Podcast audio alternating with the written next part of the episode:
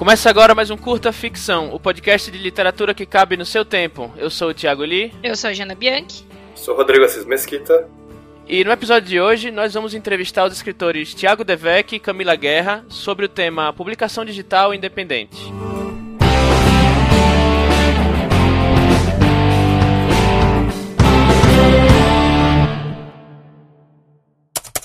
Como alguns de vocês já devem saber, agora no mês de setembro de 2017, tá rolando a campanha Leia Novos BR, que é uma campanha lá do Covil Geek e do Leitor Cabuloso, para incentivar a leitura de novas escritoras e novos escritores nacionais, e por isso estamos trazendo alguns convidados nacionais aqui para falar sobre uns certos assuntos. É, e para essa campanha, um monte de podcast, um monte de canais no YouTube e tal se juntaram, inclusive a gente aqui do Curta Ficção, para indicar livros de autores e autoras em início de carreira, ou os autores em si, que vai ser o nosso caso, com direito até a sorteio de livro e brinde durante o mês. Aqui no Curta Ficção a gente não vai fazer nenhum sorteio, mas se vocês seguirem a hashtag aí, vocês vão ver que tem um monte de gente fazendo uns sorteios legais. É, lembrando que a hashtag é hashtag Leia Novos BR. Aí vocês acompanham lá no Facebook, no Twitter, no YouTube. Isso, e para a gente participar da campanha, nós resolvemos fazer dois episódios nesse mês de setembro com um formato um pouco diferente. Nós escolhemos escritores independentes e fizemos uma entrevista em off, né, antes do episódio, e vamos passar o, o, as respostas dos escritores aqui no episódio e comentar a resposta deles também.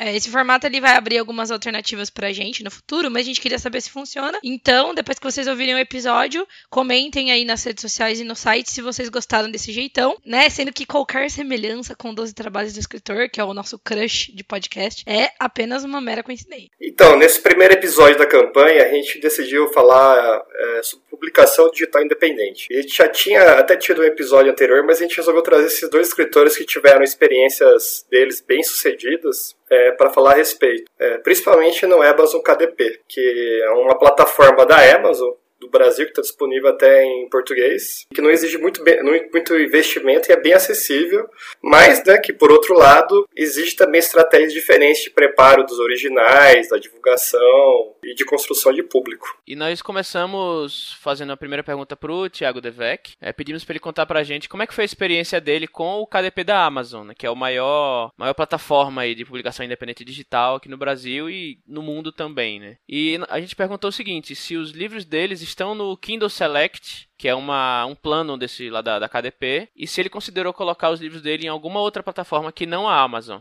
Enfim, a gente pediu para ele dar algumas dicas para quem pretende usar essa plataforma e para publicar e distribuir e-books. E com a palavra agora, o Thiago Devec.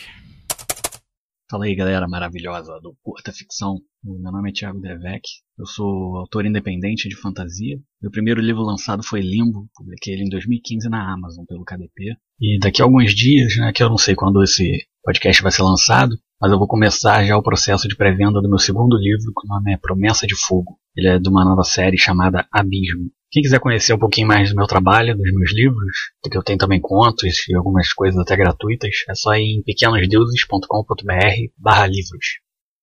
É, sim, eu publiquei meu livro só pela Amazon e eu gostei bastante do processo, não tenho nada a reclamar do trabalho deles. Sempre que tive algum problema técnico com erro de arquivo, qualquer coisa, o suporte deles sempre foi bem rápido. E o processo todo de publicação pelo KDP eu achei bem fácil, bem intuitivo, o que também conta. Eu acho a Amazon uma plataforma muito boa para o autor que está começando, que nem eu. Eu cheguei a considerar algumas outras, mas como o Kindle Select é, exige exclusividade com a Amazon, eu resolvi colocar só na Amazon e não me arrependi não, porque eu acho que o Kindle Select é um programa muito bom, principalmente para o autor que não tem plataforma, que não tem, que surgiu do nada, assim, que nem eu, né? Publicou o livro e começou a divulgar. E o Kindle Unlimited permite que o leitor conheça assim, o estilo de qualquer escritor que esteja inscrito no programa sem muito risco. Né? É claro que ele paga a mensalidade, mas depois disso ele pode baixar o livro que ele quiser, então o risco é bem baixo. E o programa também é ótimo para o escritor, porque assim mais pessoas vão conhecer o trabalho dele e ele também vai ser remunerado pelo número de páginas lidas pelo programa. Então eu não vi por que não colocar meus trabalhos todos lá no Unlimited. Né? Foi uma opção muito boa para mim. Eu acho que rendeu bastante frutos. E é claro, se você se inscrever no Unlimited, você fica restrito somente à Amazon, né? Mas assim, como autor independente no Brasil, eu particularmente não vi nenhuma outra opção que chegue perto do trabalho da Amazon sabe, que me, que, que me fizesse pensar em sair do programa, considerar sair do programa. Mas assim, essa foi a minha experiência, tá, até o momento, e é só o meu ponto de vista. Por enquanto, eu acho que o Unlimited vale muito a pena, a exclusividade.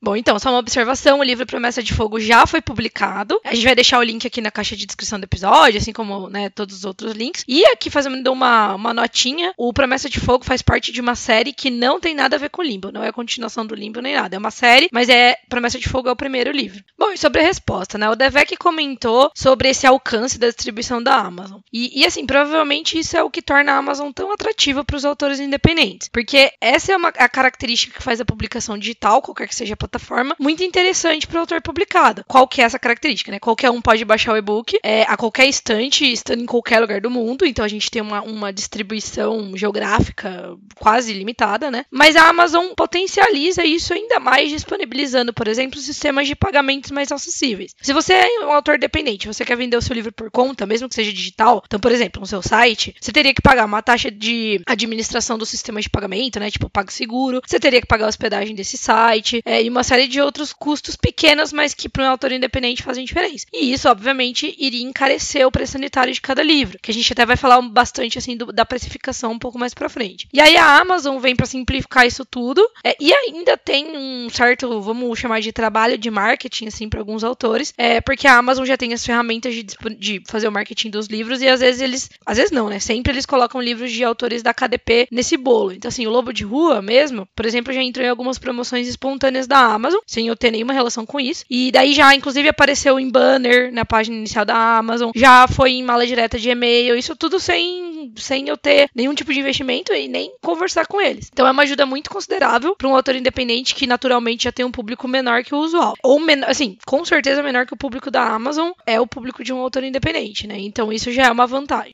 Além do alcance da, da boa distribuição e do nome da Amazon, o Devec também mencionou que é uma plataforma de publicação muito acessível tanto para o autor quanto para o leitor. É, a Amazon não cobra nada do autor, você já disponibiliza o arquivo final, e aí, como gente já falou em outros episódios, né, o ideal é que seja já arquivo revisado, com leitura crítica e outros serviços. Parte do preço de capa repassado para o autor, aí varia de acordo com o programa que você se inscreve lá, e é depositado na conta bancária todos os meses. A gente não vai aprofundar muito aqui sobre a Amazon, porque a gente acabou falando um pouco melhor no episódio 15, onde a gente fez um resumão do, do cenário de publicação independente. E além disso, essa questão do livro ser acessível também para o leitor a baixo custo ajuda um pouco a combater a pirataria. A gente sabe que há muitas e muitas questões envolvidas na pirataria de e-books, inclusive a gente pretende fazer um episódio só sobre isso, porque é uma questão bem complexa, mas o fato de você poder comprar e-books por dois ou três reais faz com que a Amazon seja uma alternativa interessante para o leitor. O autor independente ele sai ganhando nessa, porque geralmente o custo do e-book independente é inferior ao custo dos e-books das editoras, que é outro tópico que a gente vai abordar nesse episódio também. Então os livros independentes às vezes começam com uma vantagem que na livraria em formato impresso não tem, porque no atual momento de mercado, se tem um livro de um autor conceituado e o um livro de um autor independente com o mesmo preço na livraria, o leitor obviamente vai acabar comprando do autor conceituado. E essa uma das características que tornam também o, programa KDP, que o Devec mencionou, interessante. Se você optar por esse plano, seu e-book vai ficar disponível lá no Kindle Unlimited, que é uma plataforma que disponibiliza vários e-books para quem paga, uma taxa de R$19,90 por mês. Então a pessoa pode pagar uma vez e ler quantos livros quiser. É daí para Camila, a gente fez uma outra pergunta, a gente puxou um pouco o assunto da pirataria que o Lee acabou de falar. Então, assim, na nossa visão, essa é uma atitude que prejudica toda a cadeia de produção do livro, principalmente no caso do autor independente, que por natureza já sofre bastante para posicionar o livro no mercado. Mas, de toda forma, essa é uma questão bem mais complexa e tal. Então, a gente perguntou para Camila como ela vê a pirataria no mercado digital nacional. A gente perguntou, né, especificamente se ela já teve algum livro dela pirateado e também se ela acha que a pirataria causa queda expressiva de vendas ou vale aquele argumento que a gente vê bem repetido por aí, né? Que é alguém que pirateia sua obra muito dificilmente estaria disposto a pagar por ela. Então, é, você meio que alcança novas pessoas.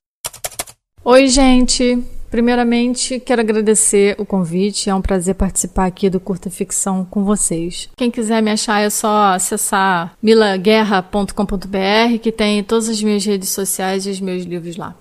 Vou começar dizendo que eu sou contra a pirataria e que já me incomodei muito com ela. Hoje em dia eu não fico preocupada com isso não. Não procuro saber se meus livros foram pirateados, porque é claro que eu vou ficar chateada. A gente sempre vê isso como uma afronta ao nosso trabalho, né? Especialmente se a gente pagou a impressão do próprio bolso. Mas já vi autores campeões de venda dizendo que a pirataria funcionou para eles como uma espécie de propaganda positiva, porque ajudou a espalhar os livros deles pela internet, levou o nome deles para lugares onde eles não tinham público público formado e, consequentemente, aumentou as vendas. O Paulo Coelho criou um site, na época chamava Pirate Coelho, e ele mesmo colocava os livros para o pessoal baixar de graça. Enfim, eu não tenho a experiência do Paulo Coelho nem a do Neil Gaiman para defender pirataria, como eles fazem, mas o que não dá é a gente ficar falando besteira por aí brigando com todo mundo por causa disso. Primeiro, porque não adianta. Segundo, porque a gente vai viver estressado e quanto mais você reclama, pior a coisa fica. Alguns leitores que leram o livro de graça talvez queiram sim comprar depois, ou vão ficar atentos para um próximo livro seu. Mas os que acham absurdo pagar 15, 20 reais num livro, mas não se importam em pagar 40, 50 num sanduíche, por exemplo, talvez não fossem mesmo comprar, especialmente um livro ou um autor pouco ou nada conhecido, né? O negócio é que, já que a pirataria está aí, por que não usá-la a nosso favor de alguma forma? Quantos autores a gente conhece por meio de livros que a gente, sei lá, pega emprestado com amigos ou na biblioteca? E quantos completos desconhecidos você teve coragem de comprar logo de cara sem nenhuma referência? A Amazon, por exemplo, tem uma política de livro gratuito que funciona bem para algumas pessoas. Eles incentivam os autores a colocar os livros de graça por alguns dias, não só para ver se fisga o leitor, né, mas, mas para espalhar a notícia do livro e chamar mais gente para conhecer. É diferente diferente da pirataria, óbvio, mas é uma forma de você atrair público. O problema é quando você atrai o público errado, né? Mas esse já é um outro assunto. Outra coisa é que a pirataria não é exclusividade do formato digital, tá? Pelo contrário, antes dos e-books tinha livro pirateado aos montes por aí. Anos atrás uma pessoa pediu um autógrafo ao meu marido, que é autor de livro técnico, e o livro que ela entregou para ele autografar era uma xerox do livro dele, que na época só fazia físico, não tinha nem e-book. Tem uns montes na internet hoje em dia, livro em PDF, outros formatos com a diagramação perfeitinha, feita pelas editoras e que não tem nem versão digital para dizer que alguém pirateou o e-book. Enfim, como usar a pirataria a nosso favor? Esse é que é o grande desafio, na minha opinião. A questão da pirataria, ela tem vários aspectos a ser considerados. E eu acho que nem esse episódio, como até a Jana falou, se a gente fosse falar sobre isso, já dava um, acho que umas duas horas de comentário. Uhum. Mas é, a Camila falou uma coisa interessante sobre o efeito, a diferença dos efeitos da pirataria para autoras com diferentes relevâncias no mercado. Quer dizer, um autor grande como Paulo Coelho New Gaiman não é afetado relevantemente pela pirataria. Eles até falam que, principalmente até o New Gaiman, ah, e o Paulo Coelho também, ele, um, ele chegou a disponibilizar ele mesmo, pirata, livros uhum. dele que muitos leitores deles começaram é, as, as, obras dele por, por versões piratas dos livros, de modo que até teria ajudado, no fim das contas, a angariar mais leitores. Só que para autor independente, um autor iniciante, qualquer livro vale. Primeiro porque o número de vendas ajuda a validar os autores, tanto dentro da própria plataforma, quanto diante de outros potenciais leitores, quanto eventualmente numa futura editora. Até porque a Amazon, se você reparar é, na loja, da Amazon tem um ranqueamento é, geral e um ranqueamento por sessão. É, então, às vezes, tem, tem um ranqueamento por, por livros de fantasia, livros de ficção científica, terror. E, e tem um impacto na visibilidade sua como autor e, e mais vendas. E também afeta o autor independente porque, embora a plataforma do KDP, por exemplo, permita que simplesmente você pegue qualquer arquivo seu em doc mesmo e suba lá e ele converte tudo, já para o formato Kindle, um bom livro independente custa dinheiro, porque por mais que não tenha o custo de impressão no caso do e-book, você tem que pagar serviço editorial como revisão, leitura crítica, edição, é, a capa. A, capa, uhum. a capa é muito importante, né? É, tem aquele ditado lá de que não se pode jogar o livro pela capa, mas a capa é o que é é o que atrai, né? Se você não é o George Martin, a capa, uma capa bonita, todo mundo gosta, né? Tem um fator artístico, assim, de, de apreciação estética que é, é, e promocional que é muito importante. Tem também custos como ida a eventos, material promocional. Assim, a pirataria é, cada um individualmente não tem muita força do que fazer contra a pirataria. Tem, vai, pode ter algum aspecto colateral positivo, como facilitar o contato com leitores que jamais leriam uma obra sua se não tivesse de graça na internet, mas existem outras alternativas para o autor independente e para esses leitores alcançar o autor independente. Uhum. É, uma dessas alternativas até foi inclusive mencionada pela Camila, né, que é colocar os livros de graça na Amazon. Eu não lembro, acho que a gente mencionou isso lá no episódio 15 também, mas se você optar por deixar seu livro no, no KDP, você tem alguns dias por semestre ou por ano, não tenho certeza, para deixar o seu livro de graça. Obviamente você não vai receber nada por cada download desse livro, mas o seu livro invariavelmente vai acabar chegando a muito mais leitores. Eu, por exemplo, exemplo, a primeira vez que eu coloquei o meu livro de graça,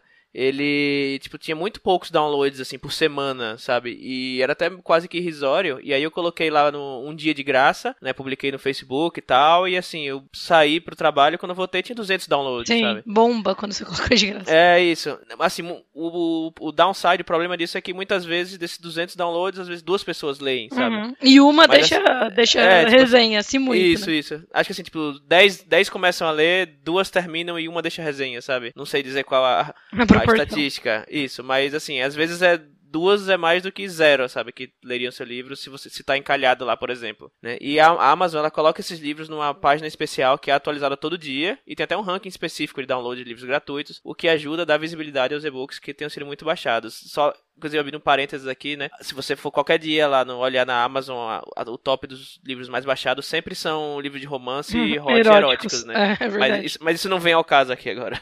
E uma outra coisa interessante aí dessa resposta da Camila é uma coisa que a gente já falou aqui no Curta Ficção em vários episódios, não sei nem mencionar, mas vale o reforço aqui, que é vele pela sua postura. Então, assim, a postura de qualquer tipo de autor é importante, famoso, iniciante, enfim. Mas no caso de autores iniciantes e independentes, a postura conta muito. Em especial se o autor não tiver nem assessor, nem agente, que, né, geralmente é o caso.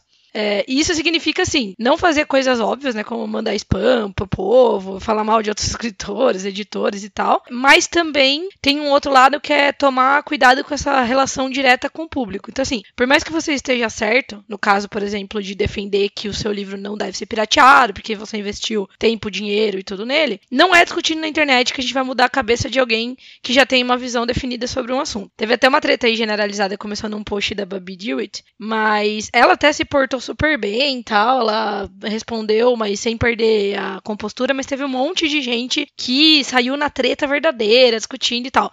E assim, é, como eu disse, né, por mais que a gente esteja certo nesse quesito, não é trocando farpa lá na internet que vai dar certo. Então é melhor respirar fundo, discutir isso é, por outros meios, outros caminhos, mais ou menos como a gente fez aqui com o episódio 20 sobre leitura sensível e tal. Então só um lembretinho aí de que, como um autor independente, a gente tem que velar pela nossa imagem postura com até mais eh, cuidado do que outros tipos de autores.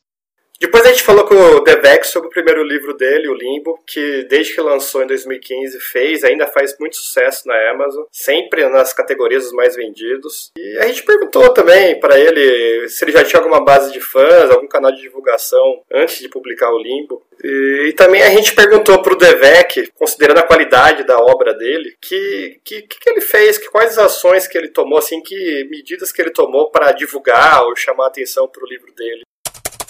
Então, falando sobre Limbo especificamente, eu não tinha nenhuma base de fãs nem nenhum tipo de plataforma quando eu publiquei o livro lá em 2015. E o que eu fiz foi criar meu site e conta nas redes sociais e comecei a falar sobre o livro, sobre história, correr atrás de leitores e canais de divulgação. É assim, no começo fiz tudo sozinho, mas eu tive a ajuda de várias pessoas nessa trajetória aí. Não só de leitores, que, cara, alguns faziam de tudo para me ajudar, como também de blogueiros e até outros amigos escritores. A Jana, por exemplo, aí do Curta Ficção, me ajudou bastante lá no Clube de Autores de Fantasia. Foi como eu a conheci, aliás.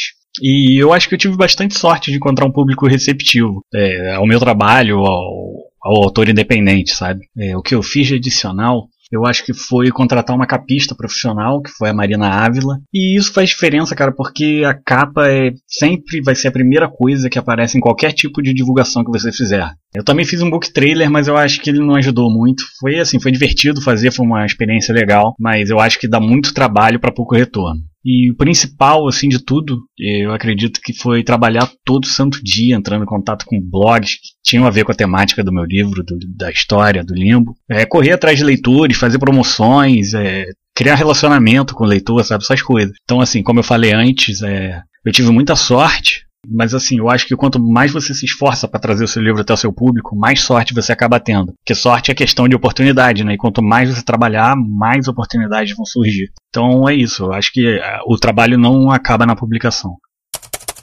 Bom, como o meu xará comentou, antes de até publicar o Limbo, que é o primeiro livro dele, ele já tinha criado site, redes sociais, etc. E isso é algo que é repetido bastante em podcasts, vídeos e outros conteúdos para escritores. Mas vale reforçar que no mercado independente você precisa ser visto.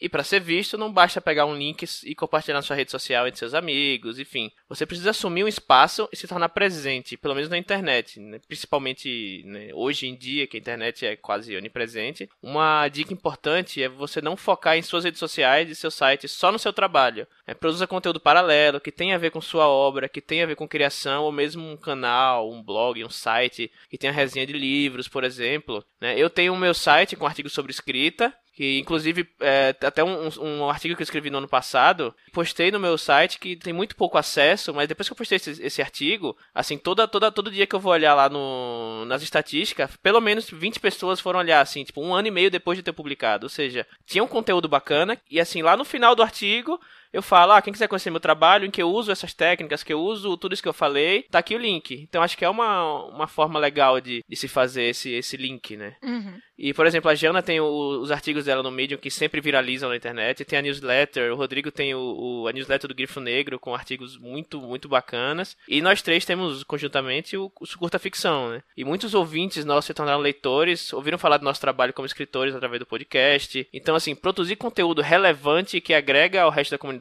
é um caminho legal.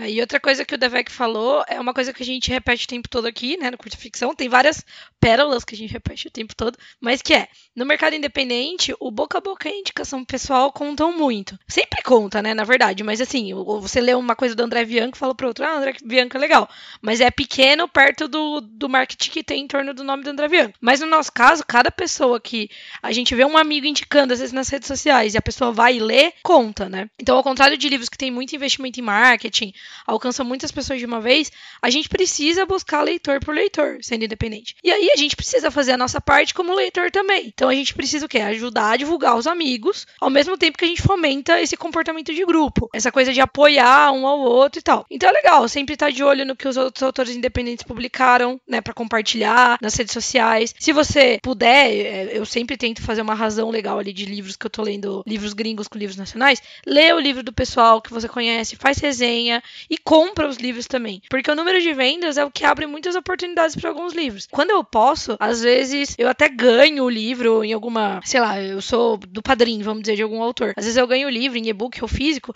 eu acabo indo lá e comprando outro. Eu compro dois de presente, se eu posso, tal, porque os números contam muito, né? Se for livro de editora, o número de venda mostra para editora que aquele tipo de livro é bem-vindo e abre espaço para similar inclusive para é, você, se você escrever naquele mesmo gênero. Se forem e-books independentes, que é o que a gente está falando aqui hoje, é o número de venda que ajuda o livro a chegar numa campanha promocional da Amazon, que eu já mencionei, e coloca esse livro em evidência. Também é um, uma, um tipo de número que conta quando a editora for atrás de autores daquele gênero. Aqui é importante ressaltar o que o Devek falou sobre os blogs, né? É, o autor independente ele não tem acesso a grandes veículos de mídia, com raras exceções, ou grandes influenciadores de opinião. Mas a gente tem sim acesso a blogs e sites de menor porte. Então, e esse acesso, né, é muito importante. Então, antes, ou mesmo depois, né, que você lançar seu livro, se preocupa em tirar um tempo e às vezes até ceder algumas cópias para formar parceria. É, se você tiver exemplares físicos, separe alguns para mandar para alguns blogs, para alguns sites, mesmo que não sejam aqueles blogs, sites de milhões de acessos, né? Porque muitos blogueiros e youtubers hoje estão super super dispostos a conhecer novos autores, fazer parceria e tal. E isso faz muita diferença. Eu mesma, quando eu comecei com o Lobo de Rua, todas as.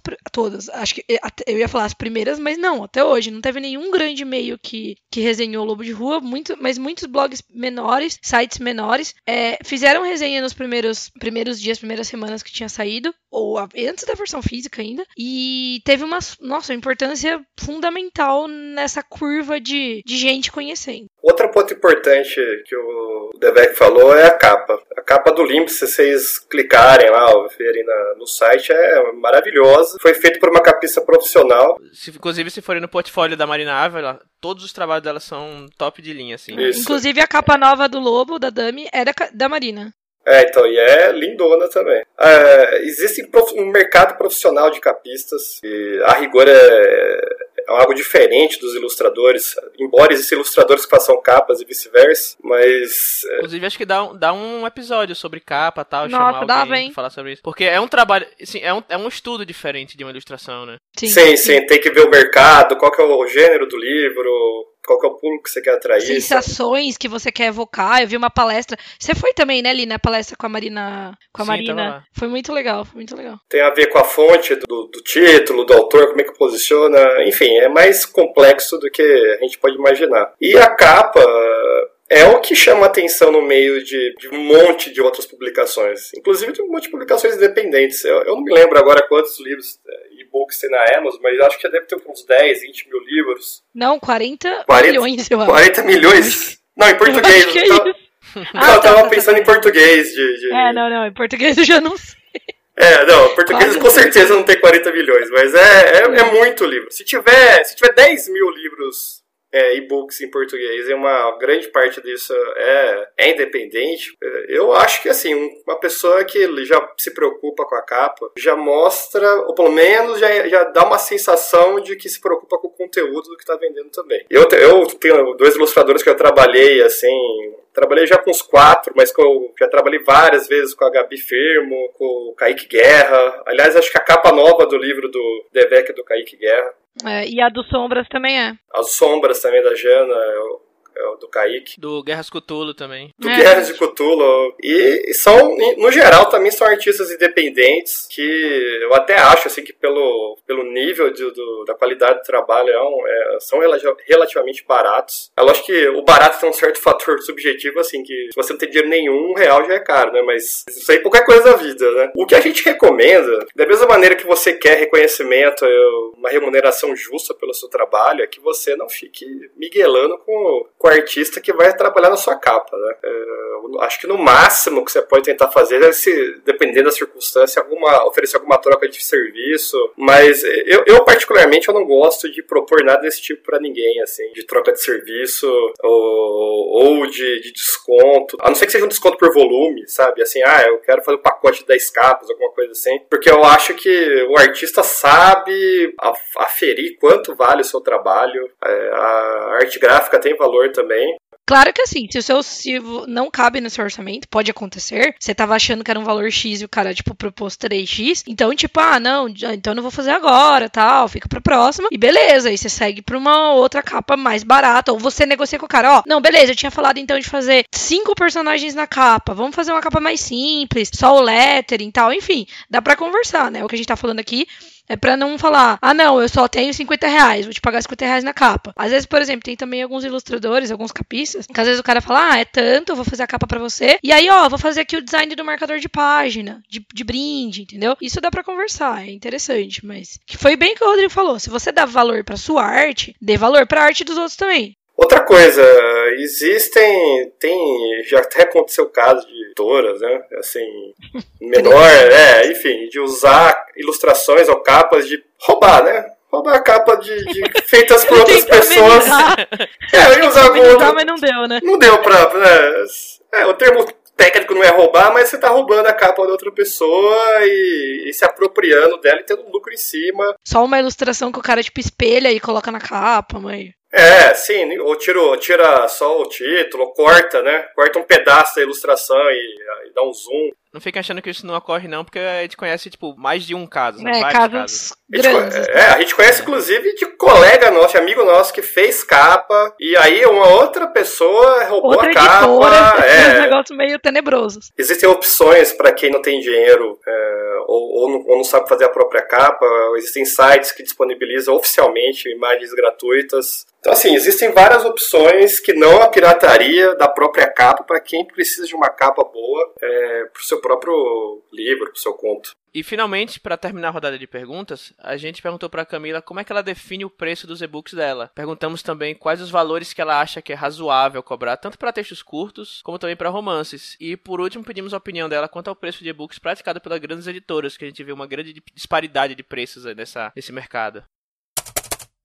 Para mim, preço tem muito a ver com percepção de valor. O preço faz parte de um conjunto de estratégias que, entre outras coisas, ajuda a maximizar o lucro ou a gerar interesse pelo produto, ou as duas coisas, né? Se você coloca um produto muito barato, o sujeito normalmente não compra porque pensa que é coisa vagabunda. Se coloca muito caro, ele pode até querer, mas dificilmente vai comprar. O negócio é encontrar um equilíbrio para o seu público. Cada livro precisa ser analisado nesse sentido. No caso da última chave, por exemplo, eu escolhi manter a 6,49, que eu acho que é um preço acessível para o leitor que está curioso com a história, mas com medo de comprar um independente que ele não conhece. As flechas de Tarian, apesar de ser maior, custa 6,10. E quando eu lançar a continuação, é provável que eu reduza esse, esse valor como estratégia para incentivar a leitura da continuação. Acho que funciona bem o preço dos e-books independentes de ficção nessa faixa até 10, estourando 15 reais. Acima disso começa a complicar porque pouca gente investe mais que isso em um autor que não conhece, né? Os pequenos textos eu acho justo que custem R$ 1,99, até porque eles servem como uma porta de entrada para as pessoas conhecerem o seu trabalho, é bastante legal.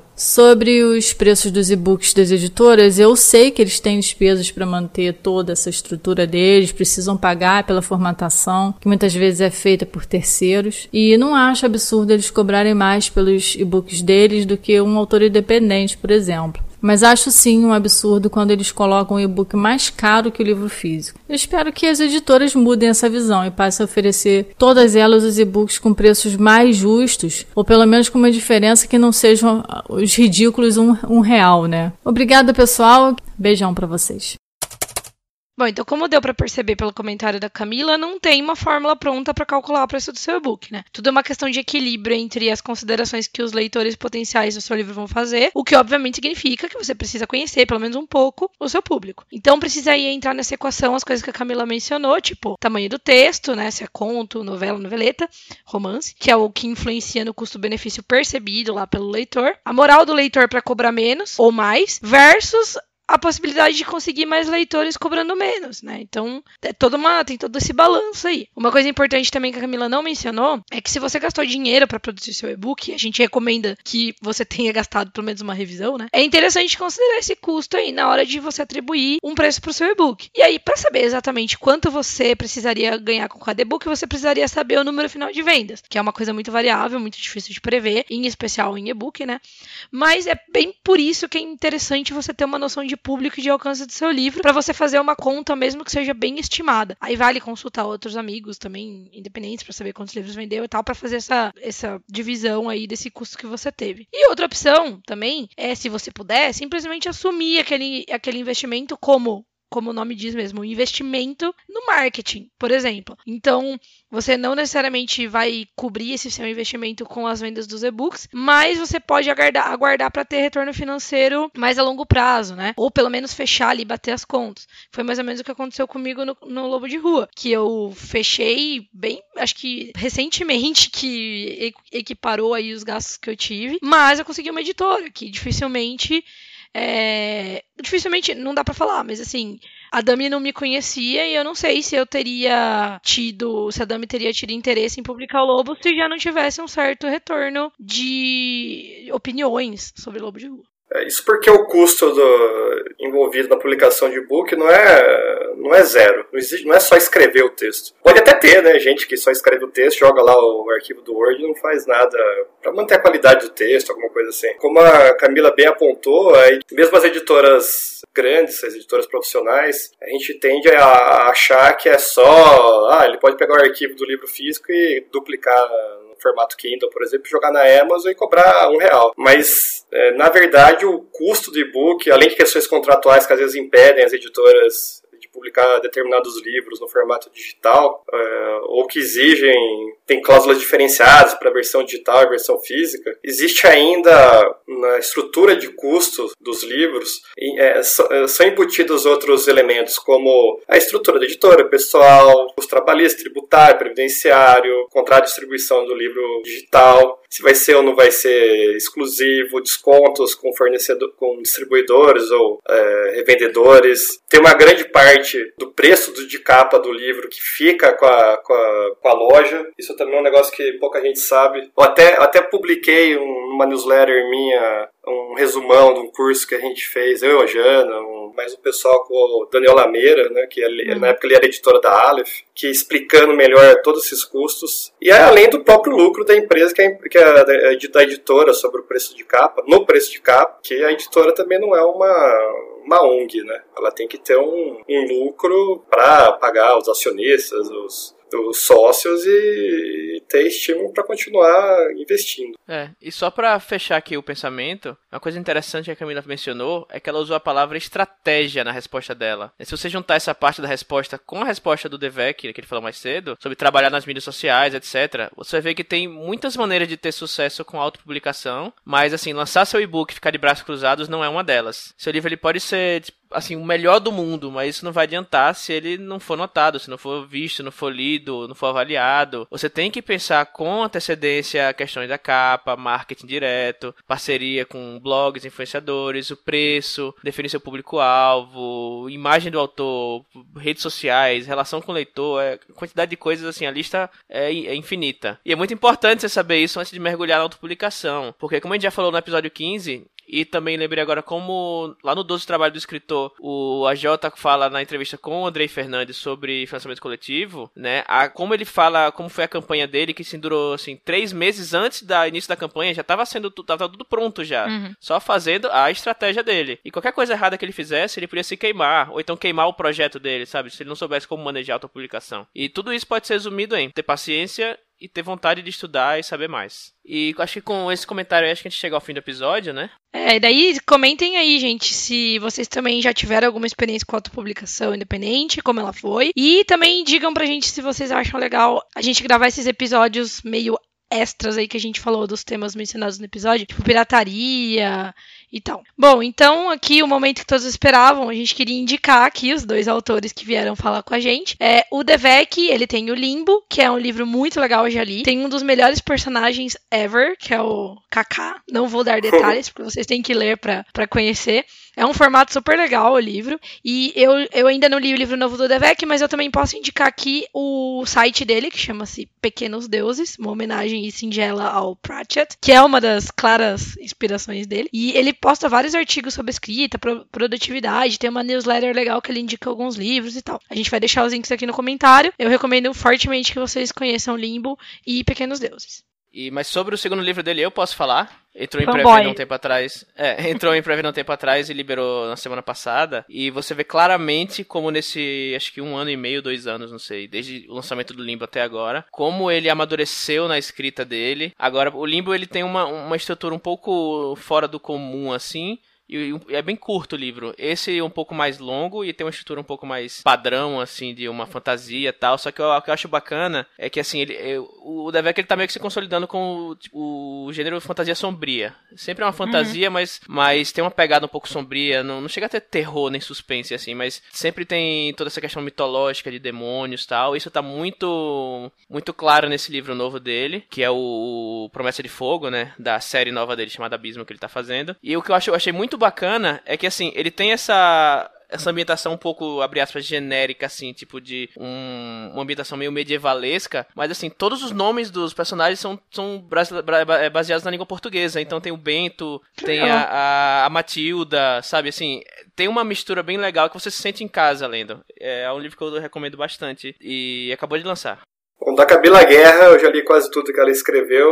O que eu gostei mais, que eu recomendo bastante, é o A Última Chave, Realidade e o Mundo Paralelo, que me lembra bastante daquele filme é, Linha Mortal, em que o pessoal fica fazendo experiência de quase morte para mexer do outro lado da vida, uma coisa meio onírica, assim, meio de sonho e realidade, uma realidade paralela. É muito bom. E uma coisa que eu gosto da narrativa dela, tem duas coisas que eu gosto da narrativa da Camila, que um é é a, a, ao jeito que ela. O próprio jeito que ela escreve mesmo, que é um pouco. é pouco poético assim, mas não é viajante. É, to, é, é uma poesia que complementa o. Viajante.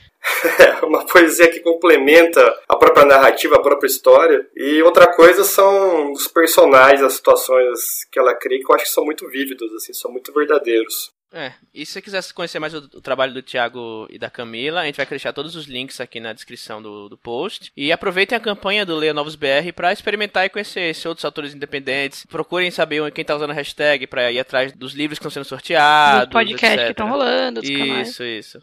Uhum. Aproveite o Leia Novos BR para ler Novos BR. Isso aí. Nos vemos então no próximo episódio que a gente vai entrevistar mais dois autores fantásticos brasileiros, ainda no, na campanha Leia Novos BRs. E fiquem de olho. Tchau, gente. Tchau, gente. Tchau.